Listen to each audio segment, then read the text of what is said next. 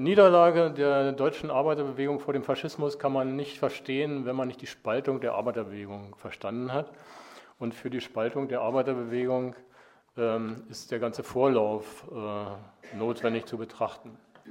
Man muss sich dabei vorstellen, dass die deutsche Arbeiterbewegung im 19. Jahrhundert äh, aus einer sehr unterdrückten Situation herauskam. Die Arbeiter waren praktisch gesellschaftlich ein Nichts, die konnte man heuern und feuern. Das war eine verachtete Klasse, deren Elend niemanden interessierte. Und nur durch mühevolle und aufopferungsreiche Kämpfe konnten sie sich langsam so weit emporarbeiten, ähm, dass äh, ihre Interessen wenigstens zur Kenntnis genommen werden mussten. Ähm, das fand statt unter der gesellschaftlichen Atmosphäre von eines äh, galoppierenden Nationalismus, wobei wir bedenken müssen, dass die deutsche Bourgeoisie ja nicht wie in Frankreich den Adel gestürzt hat und deswegen einen Freiheitsnimbus hatte, sondern die deutsche Bourgeoisie war mit dem Adel zusammengegangen und hatte sich gegen das aufkommende Proletariat gerichtet, was in Deutschland einen besonders starken Obrigkeitsstaat hervorbrachte. Und dementsprechend mussten die Arbeiter durch die Mühle von Familie, Kirche, äh, Militär und Fabrik, die alle ähnlich autoritär waren und dementsprechend färbte natürlich diese ganze, die ganze autoritäre Umgebung auch auf die Arbeiterschaft ab. ähm, diese ähm, autoritären Strukturen fanden sich dann auch in, äh, in ihrer politischen Partei wieder, in der SPD. Ähm, die SPD wurde, also schon einfach, weil äh, es in, in, dieser Atmosphäre und wegen der Kämpfe notwendig war, intensiv zusammenzuhalten, ähm, ähm, fand sich also in der, in der Partei ein, eine ähm, besondere Betonung der Einigkeit und der Geschlossenheit wieder, was dazu führte, dass sie praktisch die gesellschaftlichen Verhältnisse auch spiegelte äh, Bebel wurde als der Ersatzkaiser bezeichnet, die SPD wurde oft als bismarxistisch verspottet und äh, Bebel sagte selber im Scherz mal, dass die SPD eigentlich die beste Voraussetzung fürs Militär war. Ähm, nun kam unter dieser unterdrückenden Situation ähm, äh, eine besondere Aufnahmebereitschaft für den Marxismus zustande in der sich entwickelnden Arbeiterbewegung. Ähm, unter diesen äh, miserablen Lebensbedingungen lag es aber nahe oder war unvermeidlich, äh, dass viele Arbeiter äh, diese neue Weltanschauung äh, verstanden als, und ihre Zukunftshoffnung verstanden ähm, als eine Art Ersatzreligion. Und da ist das Bild, was uns jetzt fehlt. Äh, da sieht man dieses Proletarier aller Länder, wo die Proletarier äh, zusammenkommen und ähm, oben drüber schwebt der Engel mit der Trompete, der in die Zukunft bläst. Ne, dieses Bild wollte ich jetzt eigentlich zeigen. Und ähm, diese, diese Funktion der, der, Ersatzreligion war wichtig für die Arbeiter, um ihren äh, beschissenen Lebensbedingungen irgendwie auch einen höheren Sinn zu verleihen. Sie wussten, dass man nicht ad hoc alles verändern konnte, sondern dass es eben lange dauern würde und ihr Einsatz sich eben einreihte in eine äh, Perspektive auf Generationen, wo es dann mal besser werden äh, würde.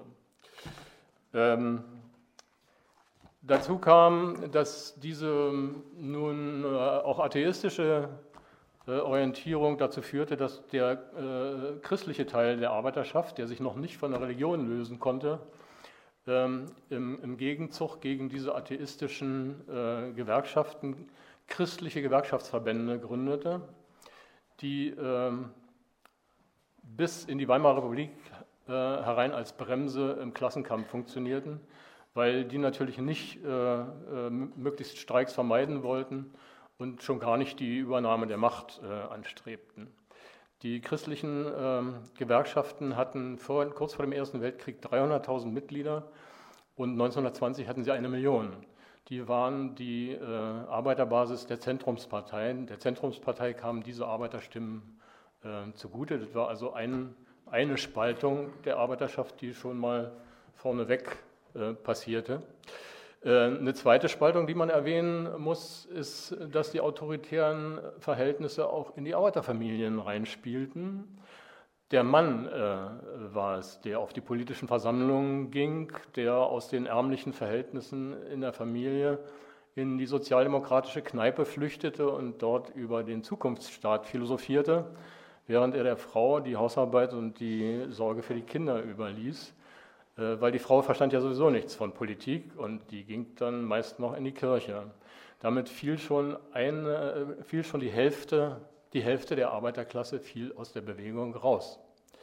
Äh, das muss man auch berücksichtigen und äh, ist eigentlich ein Zeichen dafür, dass das eine Arbeiterbewegung im Frühstadium war.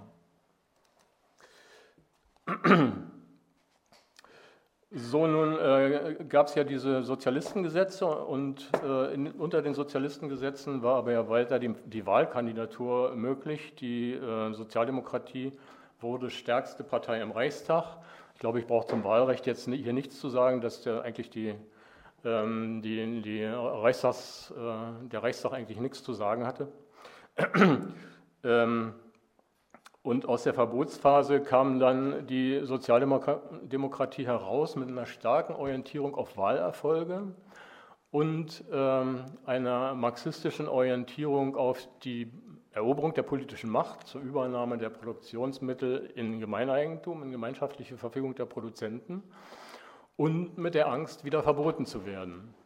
Und dieses Gemisch bewirkte, dass die äh, bisherige Erfahrung, wo man, äh, ähm, wo man äh, gewerkschaftliche, politische Erfolge hatte, Stück für Stück mit kleinen Schritten die Lage der Arbeiterklasse ver verbessern konnte, also im, Reform im reformerischen Rahmen blieb oder bleiben musste, weil eine Revolution war im, momentan überhaupt gar nicht möglich oder stand nicht an, ähm, bewirkte die ähm, automatische Hoffnung oder Erwartung, dass die, äh, diese Wahlerfolge, die Sozialdemokratie war inzwischen stärkste Partei im Reichstag geworden, dass diese Wahlerfolge immer so weitergehen würden und irgendwann die Krisen des Kapitalismus dazu führen würden, dass er zusammenbrechen würde. Bebel sprach vom großen Kladderadatsch und man dann als gestärkte Partei äh, den, das Erbe antreten könnte. Das ist der sogenannte Attentismus. Man wartete darauf, dass der Kapitalismus zusammenklappte und war sich seine eigenen seines eigenen weiteren Erstarkens bewusst. Ähm, diese, diesen Widerspruch oder diese, diesen potenziellen Widerspruch zwischen marxistischer Theorie und reformerischer Praxis brach dann Eduard Bernstein auf Ende des Jahrhunderts, indem er eine Revision des Marxismus verlangte äh, und argumentierte, also die Krisen seien ausgeblieben, mit, den, mit dem Kreditsystem und den Unternehmerverbänden äh, würden die künftigen Krisen auch abgedämpft werden und durch äh, Ausweitung parlamentarischer, Wirk äh, parlamentarischer Arbeit, durch Reform, politische Reformen und durch die gewerkschaftlichen Erfolge ähm, könnte der Übergang zum Sozialismus stattfinden. Und er berühmt ist sein Ausspruch, das Ziel ist mir nichts, die Bewegung ist mir alles. Rosa Luxemburg hat in dieser Argumentation zerpflückt und ähm, nachgewiesen, dass, die, äh, dass der sozialistische Charakter von diesen reformerischen Kämpfen darin besteht, dass die beteiligten Massen äh, dabei lernen, dass die äh, Abschaffung des Kapitalismus, also die Revolution, notwendig ist. Ähm, die äh, Augenscheinlich äh, entsprach dieser sozialdemokratischen Zukunftserwartung des immer weiteren Erstarkens ja auch die Entwicklung, weil sie legten bei den äh, Reichstagswahlen immer weiter zu, waren schon lange stärkste Partei ähm, und hatten einen äh, äh, galoppierenden Mitgliederzuwachs. 1876 betrug die Mitgliedschaft 38.000 äh, zehn Jahre später, nee, Quatsch, 30 Jahre später hatte sie sich verzehnfacht auf 380.000. Kurz vor dem Ersten Weltkrieg war es eine Million. Ähm, bei den Gewerkschaften sah es ähnlich aus, von 50.000 über äh, von 50.000 1977 über äh, eine Million 1907 und ähm, kurz vor dem Krieg waren es 2,5 Millionen. Also dieser Aufstieg äh, war praktisch offensichtlich und äh, den Leuten in Fleisch und Blut übergegangen. ähm, Die äh, Partei äh, hat dann auf dem Parteitag diesen Angriff von Bernstein abgewehrt und äh, praktisch Rosa Luxemburgs Argumentation übernommen, weil sonst ja die Zukunftshoffnung, die Zukunftsperspektive ihrer Politik auch ähm, in Frage gestellt war. Man tat aber wenig, um nun aktiv die Revolution vorzubereiten, um mehr Massen in die Kämpfe einzubeziehen, auf das mehr Massen auch Kampferfahrungen gegen den Kapitalismus sammelten, weil die Organisationen, die per se ja auch ihre, ihren eigenen Erhalt, ähm, ihren eigenen Erhalt, ähm, für die der eigene Erhalt wichtig ist, also sich selbst zu erhalten, waren konservativ geworden und äh, sahen zu, dass sie nicht, äh, nichts riskierten und nicht jetzt etwa wieder die, das Verbot riskierten, wo dann die Organisationen aufgelöst werden konnten und die Kassen beschlagnahmt werden und so weiter. Ähm, sodass man ständig eine Auseinandersetzung hatte zwischen den Linken, die einen Einsatz der großen Organisationen verlangten für die Vorbereitung der Revolution, für den Lernprozess der Massen, und den äh, Apparaten, die äh, konservativ waren und ein solches Risiko lieber nicht eingehen wollten. Ähm, dann kam es 1905 äh, anlässlich der russischen Revolution zur Massenstreikdebatte. Da lese ich jetzt mal ein Stück vor.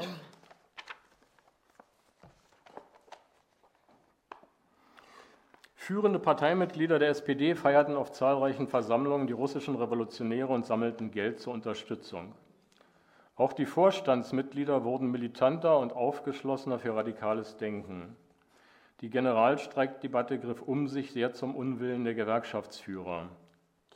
Nettel, der Biograf von Rosa Luxemburg, schreibt, die Wahlkreisorganisationen, die zu den radikalsten Elementen in der Partei gehörten, schienen vom Teufel des Massenstreiks besessen zu sein und beanspruchten das Recht, sich in örtliche Gewerkschaftsangelegenheiten einzumischen. Die Frage schien nur noch um das Wie und Wann sich zu drehen. Als Vorschläge laut wurden, zum Streik für rein politische Ziele wie die preußische Wahlrechtsreform aufzurufen, wurden die Gewerkschaftsführer von Entsetzen gepackt. Zitat Ende. Bei solch heraufziehendem Chaos waren die gewerkschaftlichen Kassen bedroht, würden womöglich Aussperrungen provoziert und die Unterstützung für die Streikenden in Frage gestellt. Die Organisation selbst könnte illegalisiert werden und die Arbeitsplätze der Funktionäre gingen verloren oder die Massenbewegung würde unerfahren in die Ämter hochspülen. Die Gewerkschaftsführer gingen zum Gegenangriff über. Der fünfte Kongress der Freien Gewerkschaften Deutschlands im Mai 1905 in Köln erklärte den Massenstreik für indiskutabel und, Zitat, warnt die Arbeiterschaft, sich durch die Aufnahme und Verbreitung solcher Ideen von der täglichen Kleinarbeit zur Stärkung der Arbeiterorganisationen abhalten zu lassen. Zitat Ende. Diese weitere Stärkung sei wichtig für, künft, für künftige Kämpfe. Generalstreik ist Generalunsinn. Zahlreiche Unterorganisationen der Gewerkschaften protestierten gegen diese Beschlüsse. Rosa Luxemburg schrieb dazu eine Broschüre Massenstreikpartei und Gewerkschaften, die eine der Grund Bausteine des deutschen Kommunismus ist und die man unbedingt kennen sollte. Äh, sie schrieb, und während die Hüter der deutschen Gewerkschaften am meisten befürchten, dass die Organisationen in einem revolutionären Wirbel wie kostbares Porzellan krachend in Stücke gehen, zeigt uns die russische Revolution das direkt umgekehrte Bild.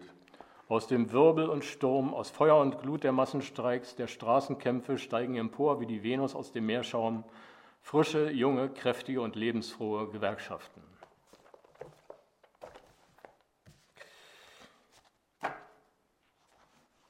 (1906) hat sich dann der SPD-Parteivorstand den Gewerkschaften gebeugt und ihnen ein Vetorecht eingeräumt. Also vor Ausrufung eines Generalstreiks sollte die Generalkommission der Gewerkschaften darüber entscheiden. Damit hatte die SPD ihr stärkstes politisches Druckmittel aus der Hand gegeben. 1907 kam es zu den sogenannten Hottentottenwahlen. Das, war, äh, das kam dadurch zustande, dass die äh, SPD und die linksbürgerlichen Parteien nach dem Völkermord an den Hereros im heutigen Namibia nun, ähm, äh, weil jetzt der Aufstand der Nama bekämpft werden sollte, die äh, entsprechenden Mittel für diesen Kolonialkrieg verweigerten. Daraufhin erhob sich ein unglaublicher, ähm, eine unglaubliche Hetzkampagne gegen die Feinde von Deutschlands Größe. Und bei den angesetzten Neuwahlen verlor die SPD deswegen die Hälfte ihrer Stimmen. Sie ging von 80 auf 40 Reichstagsmandate zurück. Also stimmenmäßig blieb sie etwa gleich, aber sie hat die Mandate verloren, weil die bürgerlichen Parteien eine Blockbildung machten. Das war für die Perspektive, durch immer weiteres Ansteigen der Parlamentsmandate irgendwann zur Machtübernahme zu kommen, eine Katastrophe. Und dementsprechend ähm, hat der Reformismus, der ohnehin schon tief in die Partei eingedrungen war, ähm, nun dazu geführt, dass man sich immer weiter anpasste und keine Angriffsflächen äh, mehr weiter bieten wollte. Also Wohlverhalten war in der Partei jetzt angesagt. Das ging so weit, dass auch militaristische Positionen in die Partei eindrangen. Ein gewisser Herr Noske hielt entsprechende Reden im Parlament. Ähm, und 1913 äh, hat die SPD sogar für eine Rüstungsvorlage von einer Milliarde gestimmt. Falsch. Sie hat nicht für die Rüstungsvorlage gestimmt, sondern nur für die Finanzierung. Weil das war nämlich eine progressive Einkommensteuer, das hat die SPD immer Gut, ja, der, der, Trick war, dass man äh, es über allgemeine Steuern, äh, wo auch die Reichen besteuert werden sollten, ähm, durchkriegte. Aber es war. Fehler, aber das muss man schon so sagen, sollte man immer genau sagen, sonst kommen irgendwelche Gut. Okay. Alles kann ich jetzt in der Kürze nicht Nein, ganz genau Ich sagen. habe auch schon bei einer weiteren Sache äh, mich zurückgehalten, aber bei der Sache ist es wichtig. Okay, gut. wirklich nur die Deckungsvorlage, nicht die eigentliche Vorlage. Hat auch Rosa Luxemburg zu Recht sehr scharf kritisiert. Okay, aber jetzt im Prinzip sind wir uns einig. Ne? Das Ja. war, also, gut. ähm, die, die Probe aufs Exempel, aufs Exempel zu, den, ähm, zu der Streikbereitschaft, also zu der Bereitschaft des Parteivorstandes, ähm, nun mehr Massen in die Kämpfe einzubeziehen, kam es 1910. Äh, dazu lese ich wieder ein Stück vor. In Hessen hatte der Landtag eine Wahlrechtsverschlechterung beschlossen und es gab erste Proteste, denen Kundgebungen in Braunschweig, Bremen und Mecklenburg folgten. Daraufhin beschloss der preußische Landesparteitag der SPD im Januar 1910 verstärkte Protestmaßnahmen. Nachdem Kanzler Bethmann Hollweg seine Vorlage zur versprochenen Reform des preußischen Dreiklassenwahlrechts auf minimale Verbesserungen für Akademiker und Beamte beschränkt hatte, kam es zu Demonstrationen. Die SPD rief zu Protestkundgebungen und öffentlichen Versammlungen auf. Die Arbeiter protestierten zu Hunderttausenden auf den Straßen. Als unhaltbare Nichtachtung empfanden sie die sechs Mandate, die die SPD bei den preußischen Wahlen 1908 für 600.000 Stimmen erhalten hatte, gegenüber den 212 Mandaten für die 418.000 Stimmen der Konservativen. Daran wollte die Regierung offensichtlich nichts ändern. Wirtschaftliche Streiks der Bergarbeiter und Bauarbeiter kamen hinzu und verbanden sich mit dem politischen Protest. Insgesamt 370.000 Arbeiter traten 1910 in den Streik. Die Bewegung ließ sich nicht auf Versammlungssäle beschränken und erkämpfte das Demonstrationsrecht in der größten bis dahin gesehenen Massenbewegung. Es kam zu Zusammenstößen mit der Polizei. Vereinzelt führten die Arbeiter bereits politische Demonstrationsstreiks durch und viele Parteiorganisationen forderten den Generalstreik. Überall fanden Kundgebungen statt, etliche bestritt Rosa Luxemburg. Der Vorwärts hatte die Anweisung, den Massenstreik nicht zu erörtern und sandte Rosa Luxemburg einen Artikel, in dem sie dem Parteivorstand empfahl, die entstehende Massenstreikbewegung zu fördern und die Forderung nach der Republik zu radikalisieren, unveröffentlicht zurück.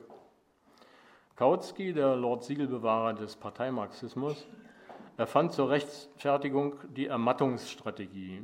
Die Proteste sollten weitergehen, aber ohne Massenstreiks, die womöglich eine gefährliche Niederlage nach sich zögen.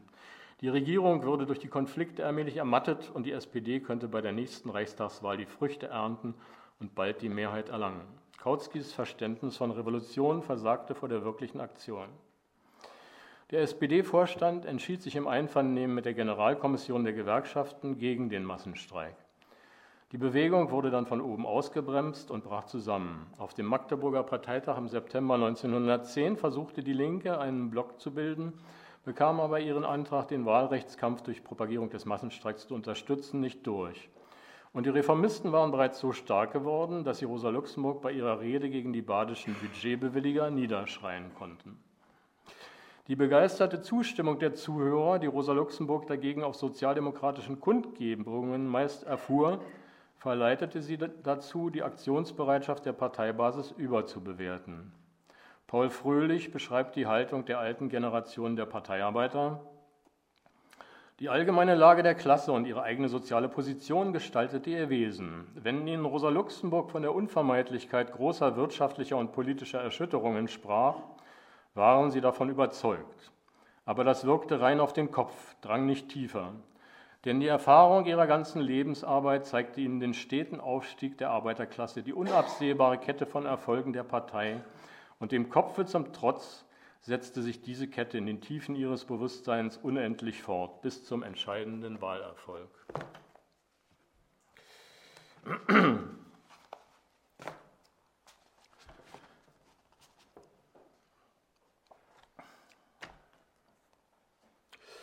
Ähm, entsprechend wenig machte der Parteivorstand an Aktivitäten, um nun die Massen vorzubereiten auf den Widerstand gegen den Krieg.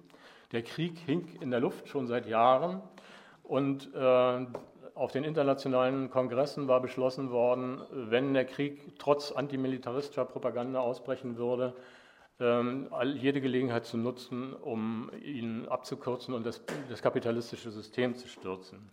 Dafür machte der Parteivorstand nichts. Ähm, 1913 äh, gab es Hunderttausende äh, ehrenamtliche Sozialdemokraten und Gewerkschafter, die in den Sozialversicherungen, in den Gewerbegerichten, bei den Arbeitsnachweisen, in den Parlamentsfraktionen arbeiteten. Und es gab 12.400 Tarifverträge, die alle ausgehandelt, abgeschlossen, überwacht werden wollten. Es hatte sich also ein riesiger Apparat äh, gebildet, der auf dem Weg der Integration ins System war. Ähm, die, äh, es, die, antimilitaristische Haltung der äh, Sozialdemokratie führte dann noch im Ende Juli ähm, 1914 zu großen Protestdemonstrationen, die aber, wenn man jetzt die, den Ernst der Lage betrachtet, äh, viel zu wenige waren. Also es äh, war eine Million die an diesen Protestkundgebungen teilnahmen. Und in Berlin waren es 250.000. Das war an, an, äh, angesichts des bevorstehenden Krieges, der nun tatsächlich vor der Tür stand, viel zu wenig. Und auch diese, diese Leute, also die, diese SPD-Leute und Gewerkschafter, die sich da einsetzten, bekamen dadurch, dass die Reichstagsfraktion dann den Kriegskrediten zustimmte, eine schallende Ohrfeige, die auch sie hinabstieß in den allgemeinen äh, Taumel der Kriegsbegeisterung. Noch ein Stück, was ich vorlese. Mit der Provokation der russischen Mobilmachung hatte die deutsche Regierung genau die Achillesferse der Sozialdemokratie getroffen. Die SPD wollte den Nimbus des vaterlandslosen Gesellen loswerden und hatte schon mehrfach ihre Bereitschaft zur Vaterlandsverteidigung erklärt. Nun kam die Bedrohung auch noch aus Russland, aus dem Reich der halbasiatischen zaristischen Despotie, das schon Marx als Feind allen europäischen Fortschritts angesehen hatte. August Bebel hatte sich sogar einmal hinreißen lassen zu der Bemerkung, gegen den Zaren würde auch er noch einmal die Flinte auf den Buckel nehmen. Rosa Luxemburgs Klarstellung von 1906, inzwischen würde es sich bei einem Feldzug gegen Russland um den Kampf gegen die revolutionären russischen Arbeiter handeln, vergaß man nur allzu gerne. Der Kaiser musste der Sozialdemokratie nur noch den richtigen Knochen hinhalten, damit sie über das Stöckchen sprang. Ich kenne keine Parteien mehr, ich kenne nur noch Deutsche. Der patriotische Rausch weitete sich sprunghaft aus und erfasste auch große Teile der Arbeiterschaft. Unter den Füßen der Sozialdemokratie verschob sich der Boden ihrer Tätigkeit radikal. Das eingespielte friedliche Verhandeln im Parlament und mit den Unternehmern, die Mitarbeit in den Parlamentsausschüssen, Kommunalparlamenten und Sozialversicherungen, konnte nun nur in Anpassung an die Kriegspolitik weitergehen. Ihre Widerspenstigkeit für die Dauer des Krieges einzustellen, war bedeutend leichter, als plötzlich ihren Charakter zu verändern. So rutschte die sozialdemokratische Bewegung durch einfaches Verharren auf dem, was sie immer tat, auf die andere Seite der Barrikade und vertrat nun die Interessen der kriegführenden imperialistischen Bourgeoisie gegen die Interessen der Arbeiterklasse. Andernfalls hätte sie das tun müssen, was die Führungen immer bekämpft hatten, die, Kampf, die Kraft der Organisation einsetzen für die Vorbereitung der Revolution. Das hätte zwangsläufig auch anderes Führungspersonal hochgespült und die bisherigen Partei- und Gewerkschaftsführer wären abgelöst worden von denen, die sie seit über 15 Jahren als ihre Gegner erachteten. Aus Gegnern im Ringen um den richtigen Weg der Partei mussten jetzt Feinde werden, Todfeinde.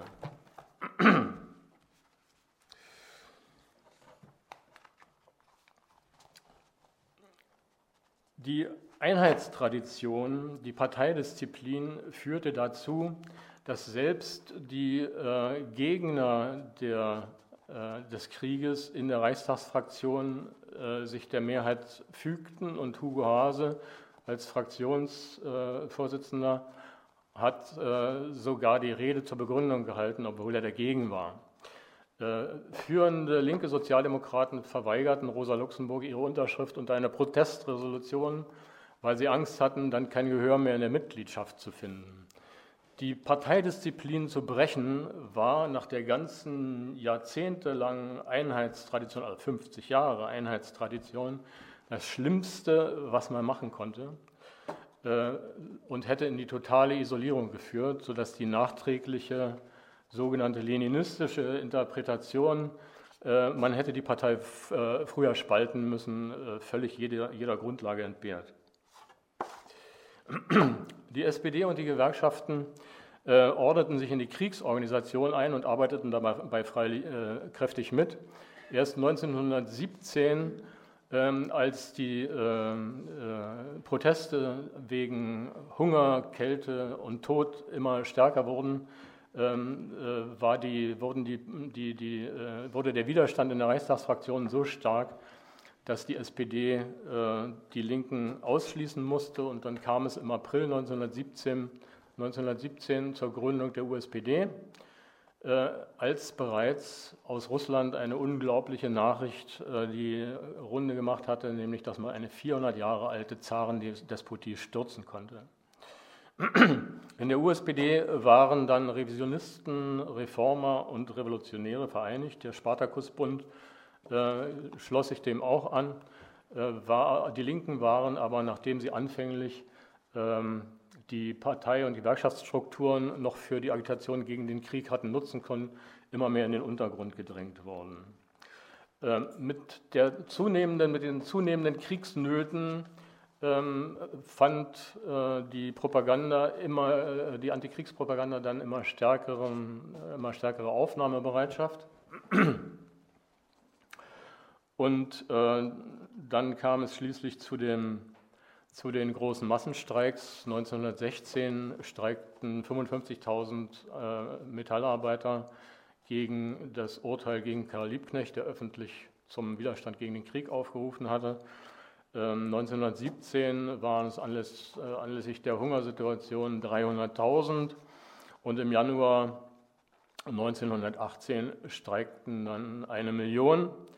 Die Streiks waren, jeden, äh, waren, immer organisiert von den revolutionären Betriebsobleuten, von Metallverarbeitern und wurden jeweils militärisch niedergeschlagen oder durch militärische Besetzung der Betriebe beendet, woraus deutlich wurde, wo den Beteiligten deutlich wurde, dass dieses System nicht nachgeben würde, dass es keinen Frieden äh, keinen Frieden wollte, sondern an den Eroberungsabsichten festhielt und nur durch eine Revolution gestürzt werden konnte.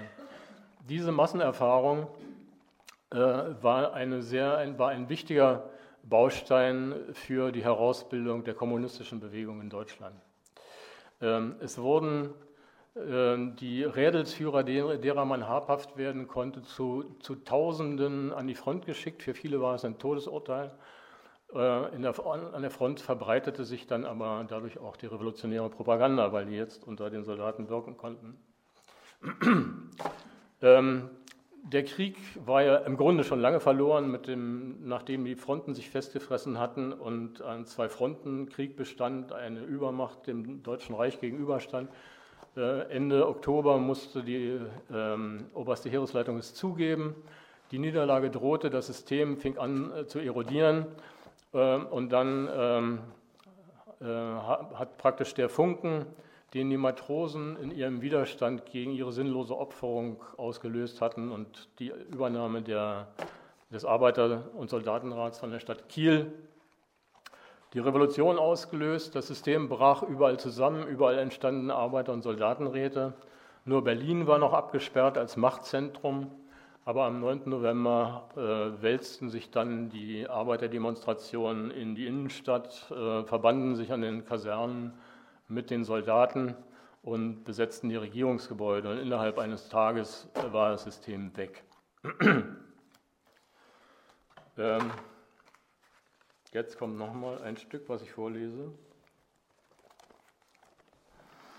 Im Hauptquartier der obersten Heeresleitung im belgischen Spa versuchten die Generäle dem Kaiser, der sich zu ihnen geflüchtet hatte, klarzumachen, dass keine Truppen mehr hinter ihm standen. Aber wer verzichtet schon gern auf ein ganzes Reich? Als der Reichskanzler trotz seines ständigen Drängens mittags noch immer keine Abdankungsnachricht aus Spa vorzuliegen hatte, erklärte er angesichts des abzusehenden Erfolges der Massenbewegung den Thronverzicht seiner Moment, ich muss erstmal trinken. Also das war am 9. November. Ne? Als der Reichskanzler trotz seines ständigen Drängens mittags noch immer keine Abdankungsnachricht aus Spar vorzuliegen hatte, erklärte er angesichts des abzusehenden Erfolges der Massenbewegung den Thronverzicht seiner Majestät einfach auf eigene Faust. Und er trat als Kanzler zurück, da die Revolution nicht mehr aufzuhalten war. In seinen Erinnerungen schrieb er, wir können sie nicht niederschlagen, vielleicht aber ersticken, und übergab die Kanzlerschaft an Friedrich Ebert. Die Frage, ob der sein Amt im Rahmen der kaiserlichen Verfassung führen würde, bejahte Ebert. Die staffelmäßige Übergabe von einem Reichskanzler zum anderen war durch kein Gesetz gedeckt, aber Ebert fühlte sich nun als rechtmäßiger Kanzler von Gnaden der kaiserlichen Verfassung. Das sollte nicht lange anhalten, denn um 14 Uhr wurde Scheidemann im Reichstag von sozialdemokratischen Arbeitern gedrängt, er müsse unbedingt zu den vor dem Parlament versammelten Massen sprechen. Scheidemann trat ans Fenster, sprach vor einer unübersehbaren Menschenmenge über, den Zusammenbruch des morschen Systems und rief die Republik aus. Der demonstrative Bruch mit dem alten System war vollzogen und die jubelnden Massen verbreiteten die Nachricht wie ein Lauffeuer. Drinnen aber tobte der kaiserliche Reichskanzler, dem Scheidemann soeben die Grundlage entzogen hatte. Dieser habe dazu kein Recht gehabt. Über die künftige Staatsform zu entscheiden, sei Sache der einzuberufenden Nationalversammlung. Ebert wollte die konstitutionelle Monarchie retten, auch weil die potenziellen Koalitionspartner für seine, für seine Kanzlerschaft, Zentrumspartei und Linksliberale, kaisertreu waren und die republikanische Perspektive nicht mittragen würden. Jetzt blieb nur eine gemeinsame Regierung mit der USPD.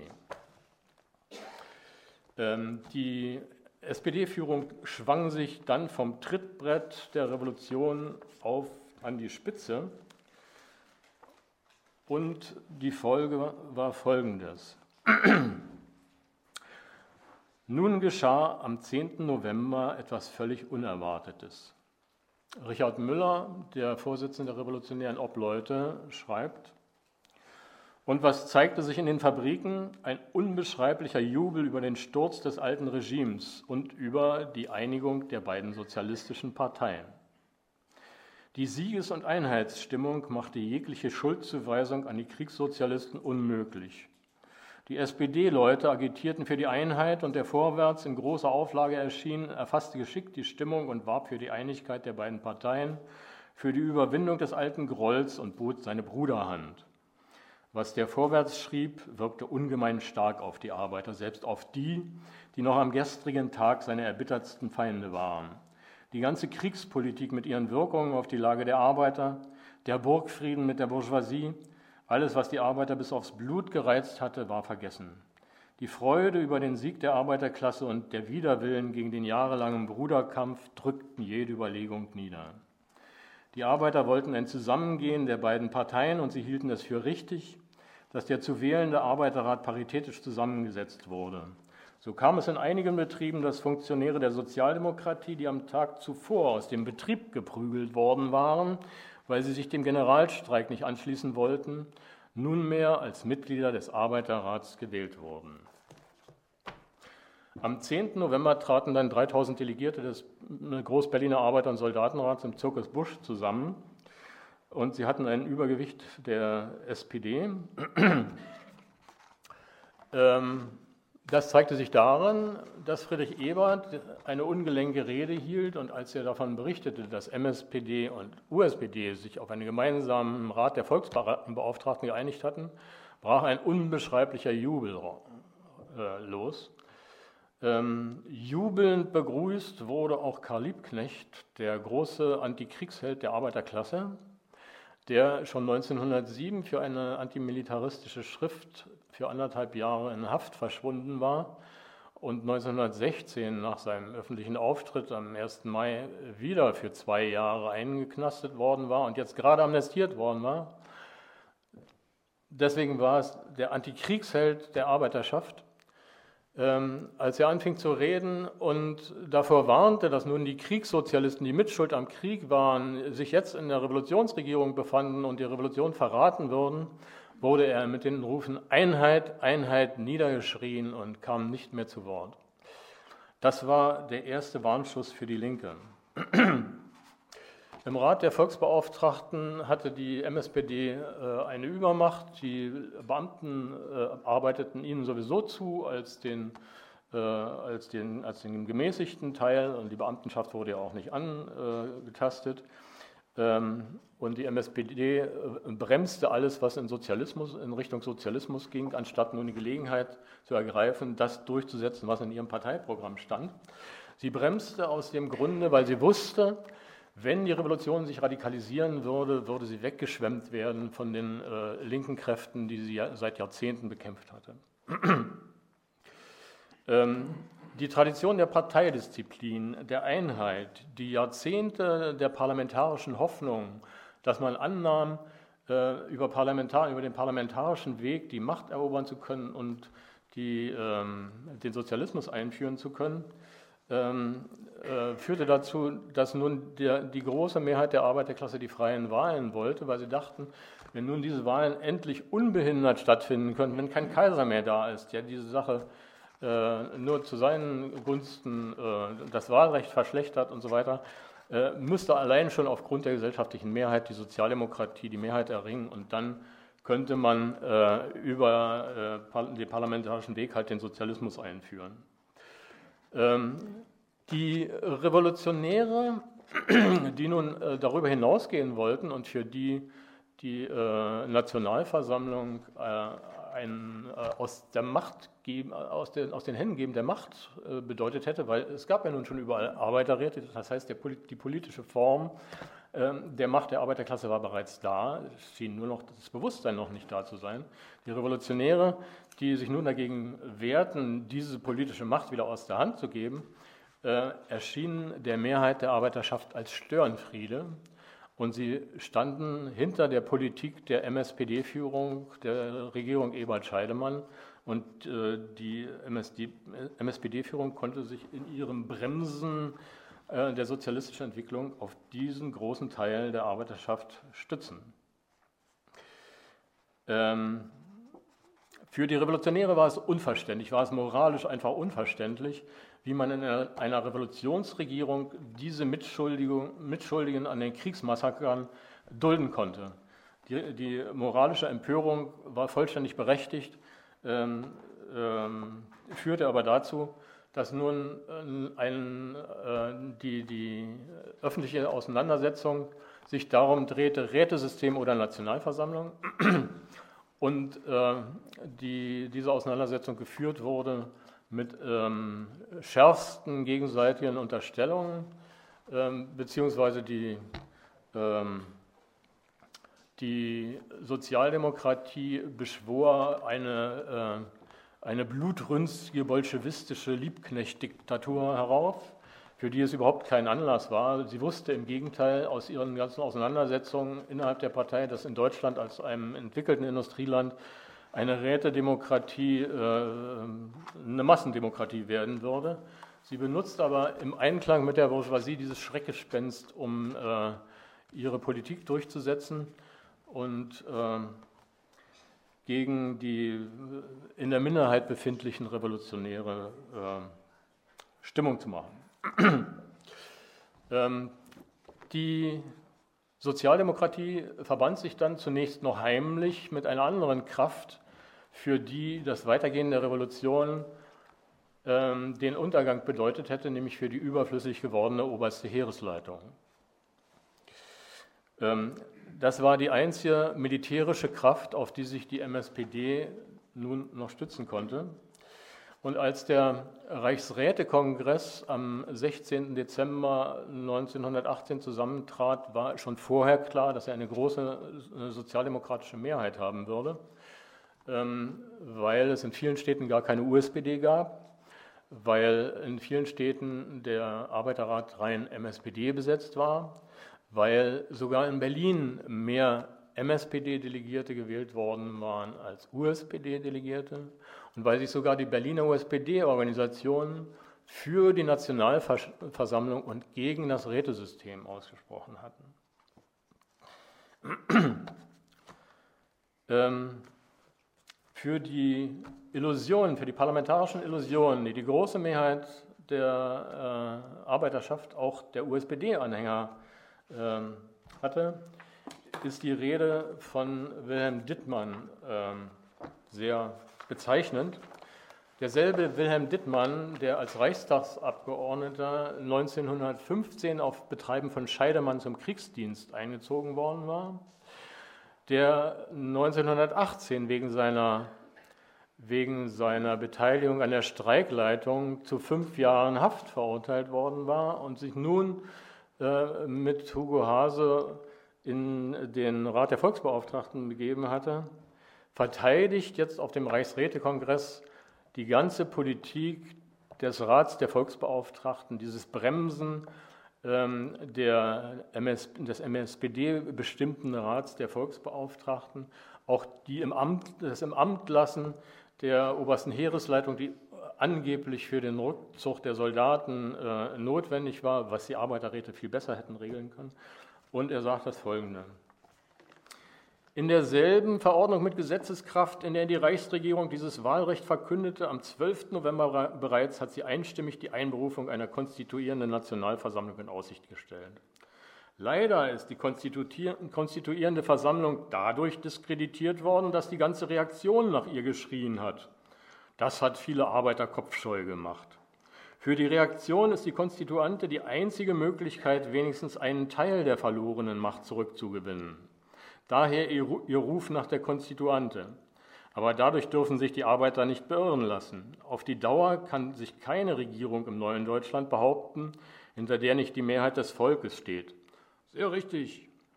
Das Vertrauen der Mehrheit des Volkes muss das Fundament dieser Macht bilden. Ich habe schon zu Beginn meines Berichtes gesagt, dass die gegenwärtige Regierung sich auf das Vertrauen der Volksmassen stützt von dem sie getragen ist. Und die Regierung hat das größte Interesse daran, diese Tatsache so bald als möglich vor aller Welt feststellen zu lassen. Sehr richtig. Daher ist sie einstimmig dafür, die Wahlen zur Nationalversammlung so zeitig stattfinden zu lassen, wie sie praktisch möglich sind. Die Reichsregierung erblickt in der Nationalversammlung den Ausdruck des Volkswillens. Deshalb will sie alle Garantien dafür schaffen, dass die Wahlen als Ganzes von keiner Seite angefochten werden, dass ihre Grundlage und ihre Durchführung jeder Kritik standhalten kann. Das hält die Reichsregierung für umso notwendiger, als sie jetzt fest überzeugt ist, dass die Wahlen eine sozialistische Mehrheit ergeben werden und dass das ganze deutsche Proletariat zusammenstehen muss, dieses Ziel zu erreichen. Schon sammeln sich die aufgelösten bürgerlichen Parteien zur gemeinsamen Kampffront gegen die Parteien der Arbeiterklasse. Der Wahlkampf wird sich zu einem Klassenkampf zwischen Bourgeoisie und Proletariat auf höchster Stufenleiter auswachsen. Hi Kapitalismus, hi Sozialismus, das wird die Losung sein. Über alles andere hinweg gilt es deshalb für, die, für das sozialistische Proletariat in gemeinsamer Kampffront dem gemeinsamen Gegner gegenüberzutreten und ihn niederzuringen. Lebhaftes Bravo und Händeklatschen. Kein Atom von Kraft sollte im Bruderkampf vergeudet werden. Lebhaftes Bravo.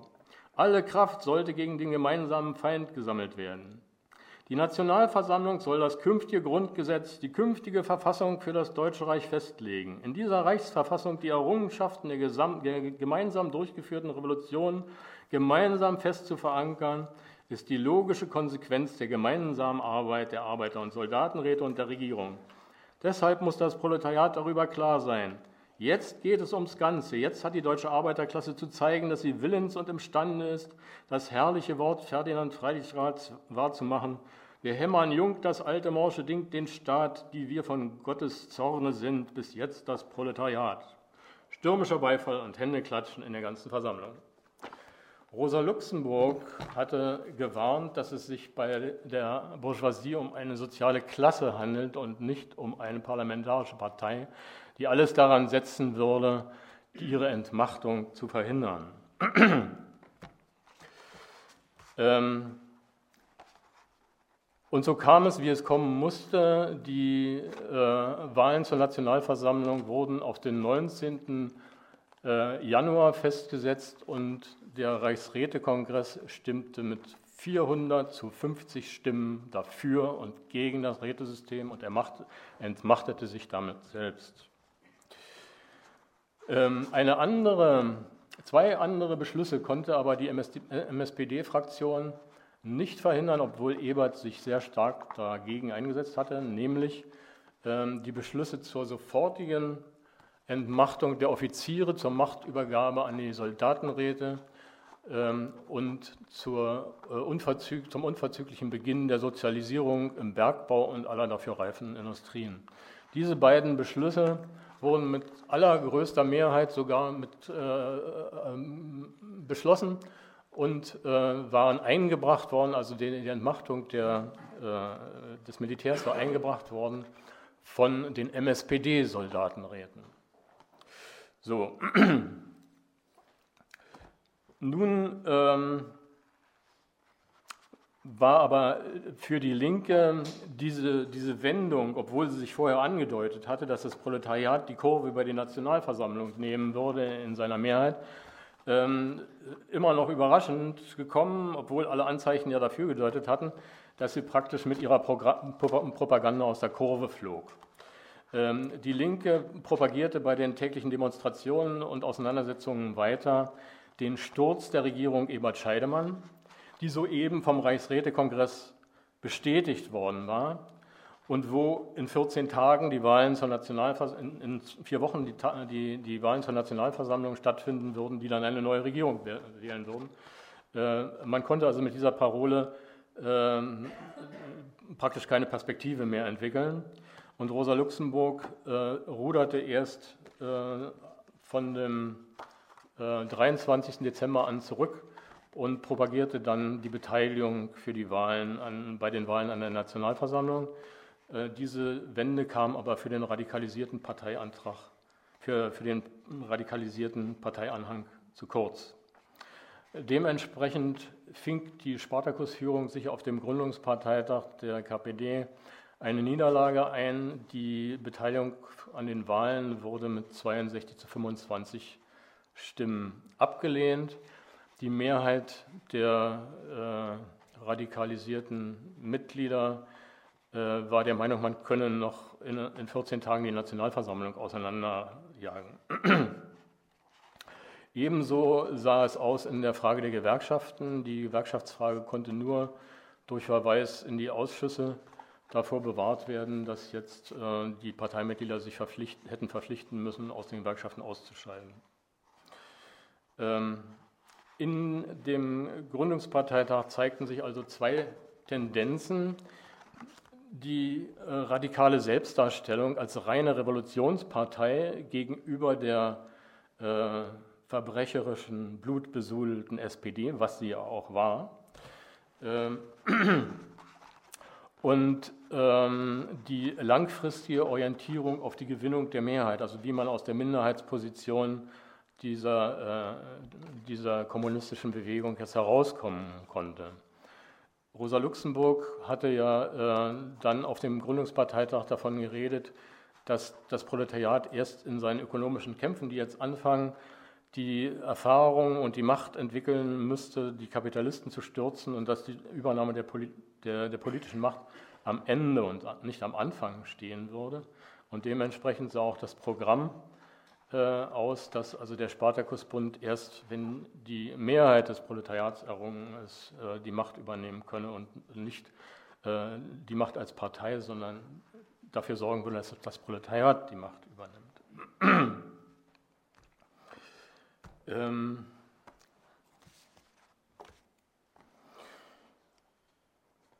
Am Anfang Januar äh, 1900, 1919 wurde dann äh, der Berliner Polizeipräsident entlassen, Emil Eichhorn, und das Proletariat, äh, das, die Berliner Arbeiterschaft sah ihre letzte Machtposition schwinden, der blanke Polizeisäbel drohte zurückzukommen.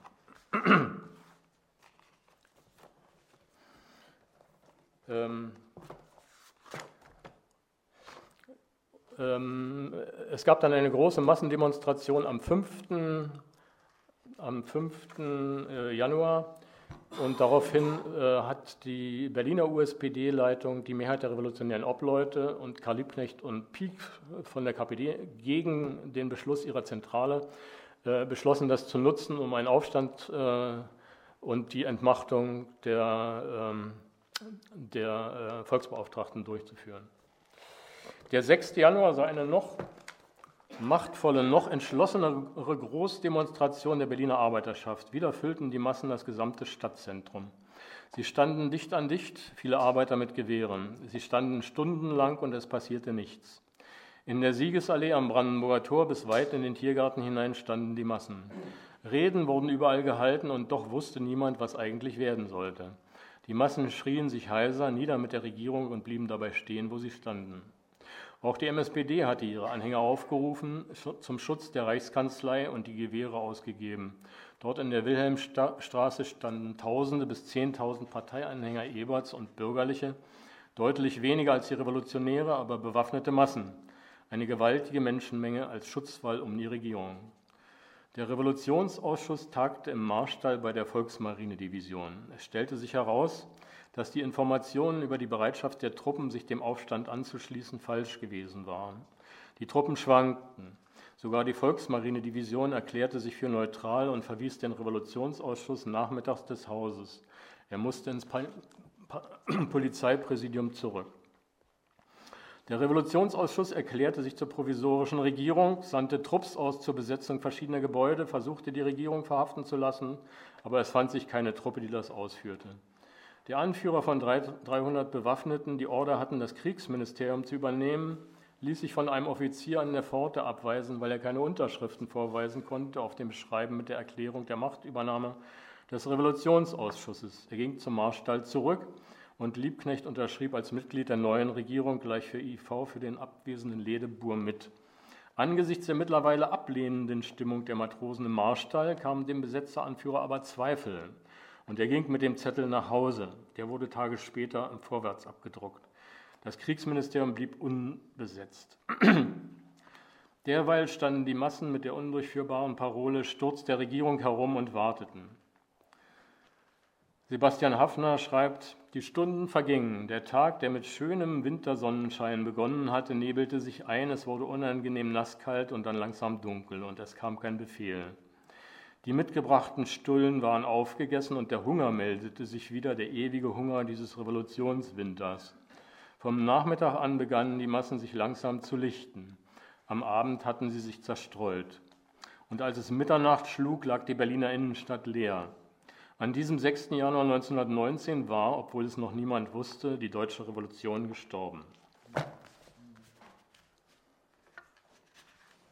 Die Ratlosigkeit der Massen hatte zur Besetzung verschiedener Gebäude geführt, darunter äh, der Zeitungsverlage, insbesondere des Vorwärts. Ähm, als die äh, Reichsregierung, die inzwischen nur noch aus MSPD bestand, dann genug Nachrichten hatte über zuverlässige Truppen, die inzwischen gesäubert worden waren, brach sie die Verhandlungen zur Rückgabe des Vor Vorwärts ab und ließ dann mit Artillerie die Gebäude räumen, im Vorwärts holen und gegen das Polizeipräsidium wurden Minenwerfer eingesetzt, die ganze Fassadenteile zum Einsturz brachten. Ähm, hunderte von Leuten wurden dabei massakriert.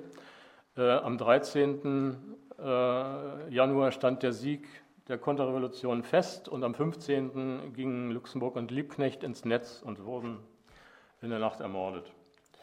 Ähm, damit war der Widerstand gegen die Nationalversammlung, äh, der letzte Widerstand, gebrochen und der Revolution waren die Köpfe abgeschlagen. Bei den Wahlen zur Nationalversammlung erhielt die SPD 37 Prozent und die USPD nur 7 Prozent. Daran sieht man, dass die Mehrheit der Arbeiterschaft das Vorgehen der MSPD-Führung billigte. Und es war dabei keine sozialistische Mehrheit zu, zustande gekommen.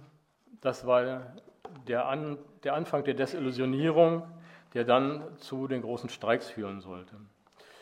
Ähm, die MSPD trat dann in eine Koalitionsregierung ein mit äh, linken bürgerlichen Parteien, unter anderem im Zentrum, und konnte gestützt auf diese Mehrheit dann äh, eine, äh, der Reichswehrminister Noske konnte dann gestützt auf diese Mehr, äh, Mehrheit eine Räterepublik nach der anderen abräumen und blutig massakrieren lassen. Ähm, die Streiks im Ruhrgebiet, in Mitteldeutschland und in Berlin blutig niederschlagen lassen und äh, dann äh, zeigte sich praktisch beim Kaputsch, wer wirklich die Hosen anhatte, nämlich dass die inzwischen aus den Freikorps gebildete Reichswehr putschte und diese Demokratie nun endgültig weghaben wollte, weil sie dachte, sie braucht sie nicht mehr. Die äh, Arbeiterklasse hat in ihrer größten historischen Tat, die die deutsche Arbeiterklasse hervorgebracht hat, innerhalb von vier Tagen durch einen Generalstreik diesen Kaputsch, diesem Kaputsch den Boden entzogen. Die äh, hatten keine, die Putschisten hatten keine Verbindungen mehr und sie saßen bei Kerzenschein und mussten zurücktreten. Ähm, aber das hinderte die äh, gerettete, durch die Arbeiterbewegung gerettete MSPD-Regierung nicht äh, anschließend gegen die Arbeiter, die das Militär zurückgeschlagen hatten, in vielen lokalen Kämpfen wieder diese Freikorpstruppen einzusetzen. Im Ruhrgebiet hatte die Rote Ruhrarmee ähm, das ganze Ruhrgebiet von den Militärs befreit und wurde nun durch die verstärkten rechtsradikalen Verbände äh, massakriert. Dabei sind auch nochmal 1000 Leute ungefähr umgekommen. Ähm, insgesamt forderte diese von der obersten Heeresleitung den Freikorps und der, dann, die dann zur ähm, Reichswehr geworden waren, durchgeführte Konterrevolution 5000 Opfer oder etwas mehr. Ähm, was zur Einschüchterung der Arbeiterklasse beitrug, alles, was revolutionär zu werden drohte, sah, was ihm blühte.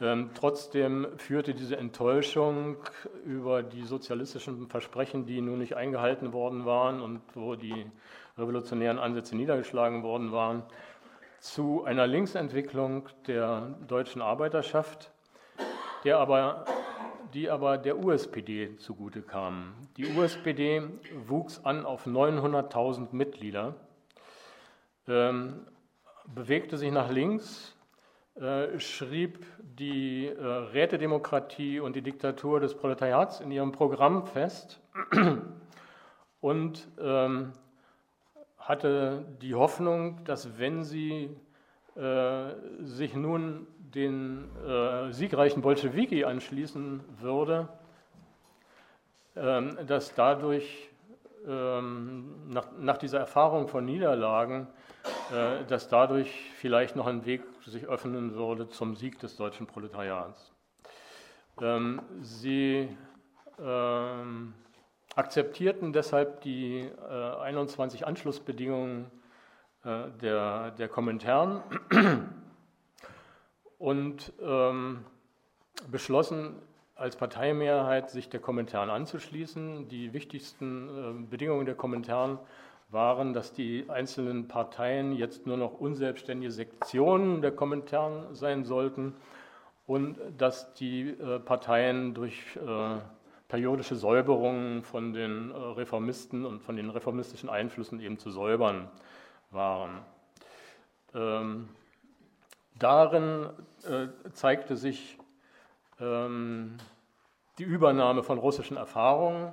Für Lenin äh, war der Reformismus eine theoretische Frage, weil in Russland äh, war die Auseinandersetzung zwischen Bolschewiki und äh, Menschewiki erstmal eine theoretische Frage und wurde nur praktisch in den acht Monaten zwischen ähm, Februarrevolution und Oktoberrevolution weil eine Integration, eine reformistische Integration der Arbeiterschaft ins System hatte in Russland nicht stattgefunden an, äh, angesichts der zaristischen Depl äh, Despotie. Ähm, für, für Lenin war es deshalb eine Frage von äh, Verrat oder revolutionärer Reinheit. Und diese, dieses Denken wurde nun auf die Kommentare übertragen äh, und man dachte, man könnte gegen reformistische Einflüsse äh, mit Ausschlüssen reagieren, also auf die technische Weise statt auf die politische Weise. Ähm, diese Anschlussbedingungen bewirkten, dass nur 300.000 der Mitglieder der USPD äh, zur KPD mitkamen. 300.000 verblieben bei der USPD. Dabei waren auch Revolutionäre, die nur die Unterordnung unter die Kommentaren nicht mitmachen wollten. Und 300.000 Mitglieder verschwanden aus der politischen Landschaft. Ähm, die, die, der Begriff Kommentern wurde ein Synonym für Spaltung in der deutschen Arbeiterschaft. Die Linksentwicklung der deutschen Arbeiterbewegung, der deutschen Arbeiterschaft war abgeschnitten und ähm, nun waren ähm, die, die VKPD war jetzt gewachsen und hatte, vorher waren, war eben die KPD, hatten nur 50.000 Mitglieder, jetzt hatten sie 350.000. ähm, äh, und äh, äh, hatten ein Gefühl der neuen Stärke.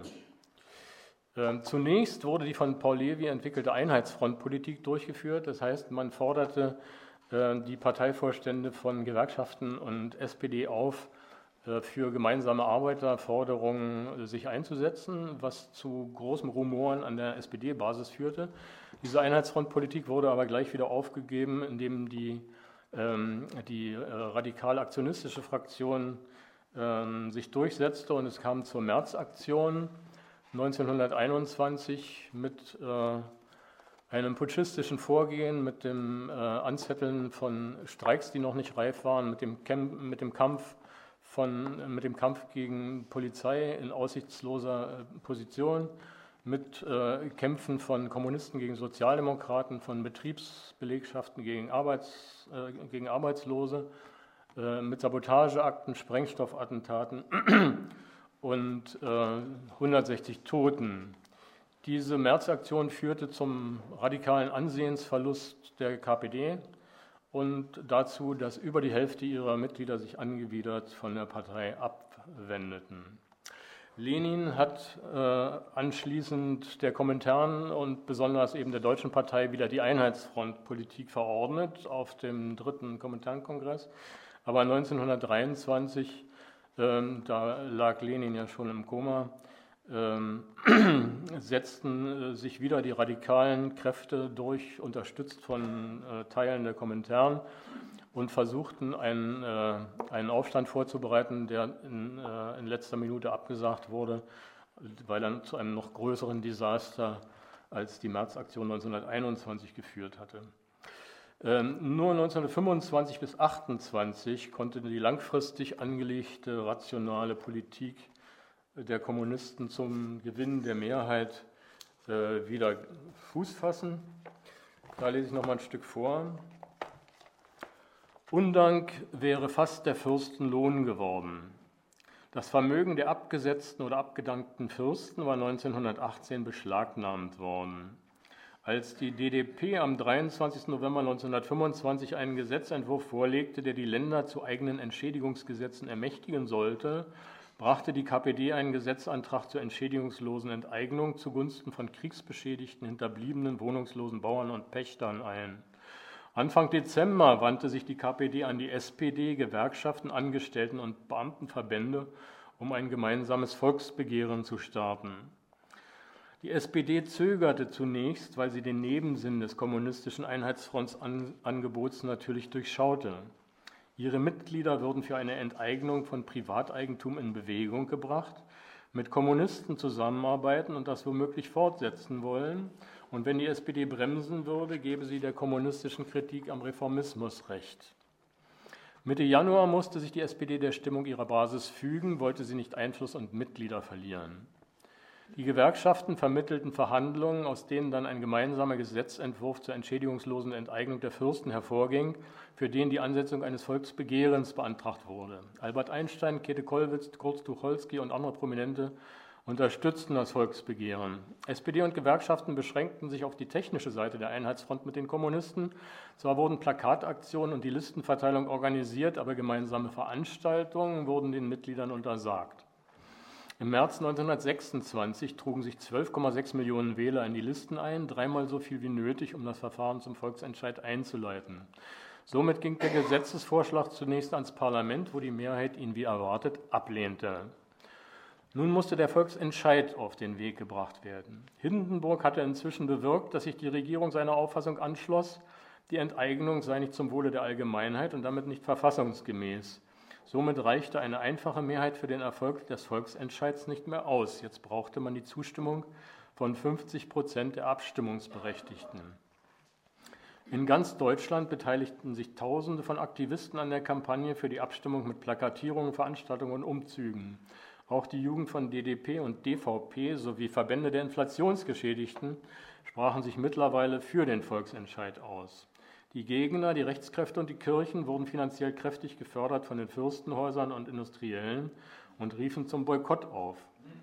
Damit war jeder Teilnehmer der Abstimmung als Befürworter sichtbar, was sich viele Wähler, besonders auf dem Lande und besonders die Landarbeiter in den großen Gütern östlich der Elbe, nicht leisten konnten. Hindenburg ließ die Plakatierung seiner Äußerungen zu, dass das Volksbegehren, das Volksbegehren gegen die Grundlagen von Moral und Recht verstoße und groben Undank gegenüber den Fürsten zeige. Die Kirchen verwahrten sich gegen die Entrechtung deutscher Volksgenossen und die Verwirrung sittlicher Grundsätze. Das Eigentum sei durch Gottesgebot geschützt, eine Beteiligung am Volksentscheid sei eine schwere Versündigung gegen das siebte Gebot. Die Rechtsparteien witterten im Angriff auf das Eigentum der Fürsten den Beginn der Abschaffung des Eigentums überhaupt. Äußerungen der KPD, bestätigten, dass genau dies ihre Absicht war. Am 20. Juni gaben 39,3 Prozent der 39,7 Millionen Wahlberechtigten ihre Stimme ab. 14,5 Millionen stimmten mit Ja. 20 Millionen etwa hätten es sein müssen. Der Volksentscheid hatte damit die nötige Stimmenzahl nicht erreicht und war gescheitert, hatte aber gezeigt, was eine gemeinschaftliche Mobilisierung bewirken konnte. Und er hatte auch gezeigt, wie rückständig diese Gesellschaft noch war, die zu revolutionieren die Linkskräfte sich angeschickt hatten. Dies fand in einer Atmosphäre statt, wo, wie gesagt, die Einheitsfrontpolitik noch gültig war, aber bereits die Bolschewisierung durchgeführt worden war. Das heißt, die Partei, die KPD war vollständig äh, kommandomäßig und finanziell von der KPD abhängig, äh, von der KPDSU abhängig, also von der Kommentar. Von der Kommentar. Äh, das führte dazu, dass Stalin wenig Widerstand hatte, als er 1928 die zweite Linkswende durchsetzte, die ihm in seinen fraktionellen Auseinandersetzungen in Russland diente nämlich die äh, Sozialfaschismuspolitik, also dass die Sozialdemokraten als Sozialfaschisten äh, bezeichnet wurden und dass man die, Roten, die Gewerkschaften verlassen habe und eigene rote Verbände zu gründen hatte. Wobei aber natürlich diese eigenen Organisationen viel zu schwach waren, um irgendwas zu bewirken. Sie waren äh, nicht, streikfähig, nicht streikfähig und mit dieser Politik wurden die Sozialdemokraten vor den Kopf gestoßen. Man erreichte das Gegenteil von dem, was man erreichen wollte. Ähm, in, über, diese, über Sinn und Unsinn dieser Politik konnte anfangs noch in der KPD diskutiert werden. Als aber der Blutmai 1929 stattfand, nämlich der sozialdemokratische Polizeipräsident in Berlin ähm, die äh, auf die verbotene Mai-Demonstration schießen ließ und in den Barrikadenkämpfen anschließend 40, äh, nee, 30, 30 äh, Tote ihr Leben ließen, konnte man in der KPD dann nicht mehr darüber diskutieren. Jeder, der gegen die Sozialfaschismuspolitik äh, war, flog aus der Partei raus. Und äh, insbesondere die alten Gewerkschaftskader, die diese Abspaltung von den Gewerkschaften nicht mitmachen wollten und nicht zulassen wollten, dass man die Gewerkschaften kampflos äh, dem Gegner überlassen wollte. Ähm, was man mit der Einheitsfront aufgab, war vor allen Dingen die Perspektive, gemeinsame Kämpfe herzustellen, um die Mehrheit der Arbeiterschaft durch eigene Erfahrungen dazu zu bringen, dass sie auf den revolutionären Weg gehen würde. Ähm, die Kommunisten wurden aus den Gewerkschaften und aus den, ähm, aus den Betrieben herausgesäubert, weil sie dazu leichte Anlasse boten äh, und die Partei wurde äh, die Partei der Arbeitslosen. Worum die, die KPD sich so ungeschickt bemühte, also dass die Massen ihr nun folgen sollten, ähm, war, ähm, zeigte eine Übernahme, auch, auch hier eine Übernahme des leninschen Revolutionsverständnisses, nämlich was sollten nun machen, Massen machen, die der Partei folgten, wohin würde die Partei sie führen, wenn man die Macht nicht erlangte, dadurch, dass die Kämpfe der Arbeiterklasse sich ausweiten und die Arbeiterklasse selbst die Macht übernimmt. Ähm, das führte zu der Vorstellung, man könne eben, wenn man, wenn die Mehrheit der KPD folgen würde, dann könnte sie den Aufstand kommandieren, so wie Lenin es in Russland auch gemacht hatte. Ähm, Lenin hatte ja in Russland bei jeder Gelegenheit äh, den Parteiaufstand propagiert und erst als äh, die Situation reif war, konnte er sich damit durchsetzen. Das heißt, die, ähm, als die ähm, als die äh, Arbeiter- und Soldatenräte die Hegemonie in Russland hatten, als klar war, dass äh, eine Regierung der Bourgeoisie den Krieg nicht beenden würde, dass es nicht zur Landverteilung, dass es nicht zu Brot und Frieden kommen würde, hatte, ähm, hatten die Bolschewiki die Hegemonie für ihre Parole Alle Macht den Räten in Russland erreicht. Und erst in diesem Moment konnte praktisch der Parteiaufstand das äh, durchführen, was sowieso auf der Tagesordnung stand, was der allrussische ähm, Arbeiter- und Soldatenkongress ein paar Tage später ohnehin hätte machen müssen. Äh, im, im, Denken der Bolschewiki ähm, spielte sich es, es sich aber, zeigte es sich aber so, schlug, schlug es sich so nieder, als hätten sie durch ihre unermüdliche Propaganda die Mehrheit erobert und dann den Parteiaufstand und die Revolution kommandiert und gemacht. Und dieses erfolgreiche Beispiel stülpten sich nun die außerrussischen Parteien äh, über äh, mit mehr oder weniger Hilfe der Kommentaren. ähm, damit war das äh, Konzept von Rosa Luxemburg, die die Partei als offenen Prozess in einer dialektischen Auseinandersetzung mit den Massenerfahrungen, mit den Kampferfahrungen der Massen verstand, ähm, übergegangen zu dem Parteiverständnis von Lenin, was Rosa Luxemburg schon 1904 in ihrer Schrift Organisationsfragen der russischen Sozialdemokratie widerlegt hatte. ähm, die Arbeiterbewegung spielte in ihrem gegenseitigen Hass der ganzen Gesellschaft vor, dass von ihr keine Lösung der Krise zu erwarten war.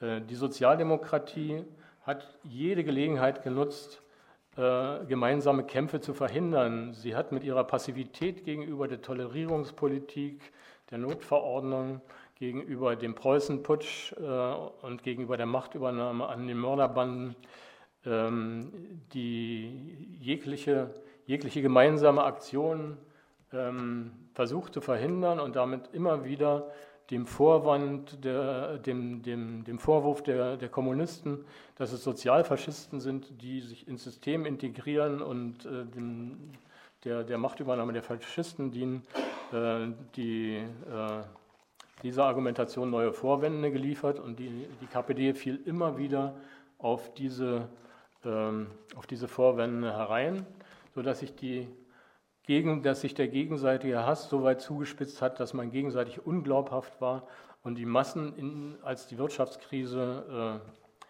äh, ähm, sie in die Verelendung trieb, äh, sahen, dass von dieser Arbeiterbewegung keine Lösung zu erwarten war und deshalb zu den Faschisten überliefen. Und auf Geheiß der Bourgeoisie wurde dann halt im Januar ähm, den Faschisten äh, die Macht übergeben und die Bourgeoisie konnte nun ihren Klassengegner, ähm, der, der, ganzen Zeit, der die ganze Zeit ihrem Bestreben nach Revanchekrieg Widerstand geleistet hatte, ausschalten und mit den Faschisten zusammen den Revanchekrieg vorbereiten.